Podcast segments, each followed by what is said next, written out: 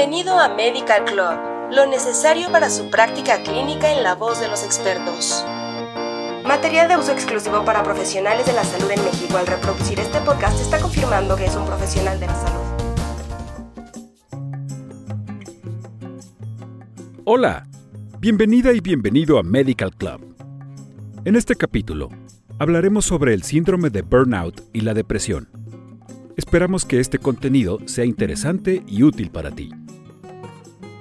El síndrome de burnout ha despertado un interés creciente entre la psicología y la comunidad psiquiátrica desde que se describió por primera vez a mediados de la década de 1970. A pesar de una cantidad considerable de investigación sobre burnout, desde entonces, la singularidad de este síndrome frente a la depresión no ha sido clara, debido a las vías etiológicas comunes y los síntomas compartidos. El burnout es considerado un síndrome tridimensional compuesto por agotamiento emocional, despersonalización y falta de eficacia profesional que se desarrolla en respuesta al estrés ocupacional crónico. Etiológicamente hablando, este síndrome ha sido visto desde el principio como el producto de una discrepancia a largo plazo entre las expectativas y recursos del individuo, por un lado, y los resultados y demandas reales de su actividad, por el otro. En la depresión, los pensamientos y sentimientos negativos no se limitan a la esfera laboral, sino que afectan a todas las áreas de la vida. Asimismo, baja autoestima, desesperanza y tendencias al suicidio son característicos en la depresión, pero no en el burnout. Existe evidencia de que, si bien depresión y burnout se correlacionan, son constructos diferentes.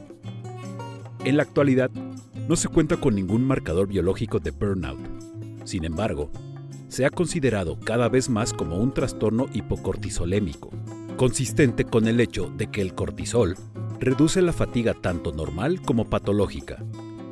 El cortisol es el producto final y un efector clave de la respuesta al estrés neuroendocrino y ha estado involucrado en la patogénesis general debido a su efecto sistémico sobre el organismo.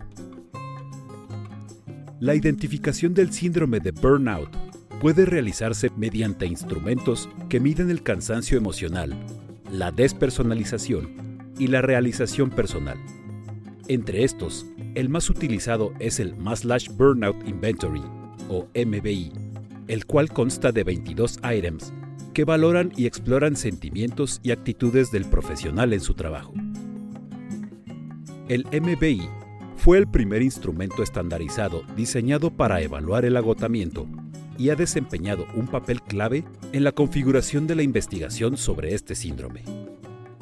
Sin embargo, no se dispone de criterios diagnósticos vinculantes para identificar casos.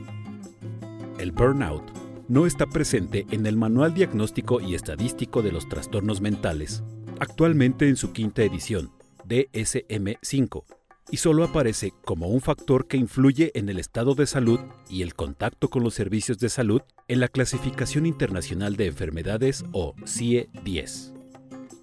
La ausencia de un diagnóstico de burnout es fundamentalmente problemática porque debilita la capacidad de prevención y manejo de los especialistas en salud.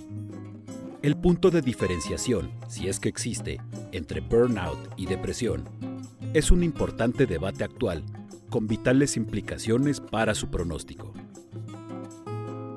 Así cerramos el tema de síndrome de burnout y depresión. Muchas gracias por escucharnos. Hasta pronto y no olvides suscribirte a nuestro canal. Esto fue Medical Club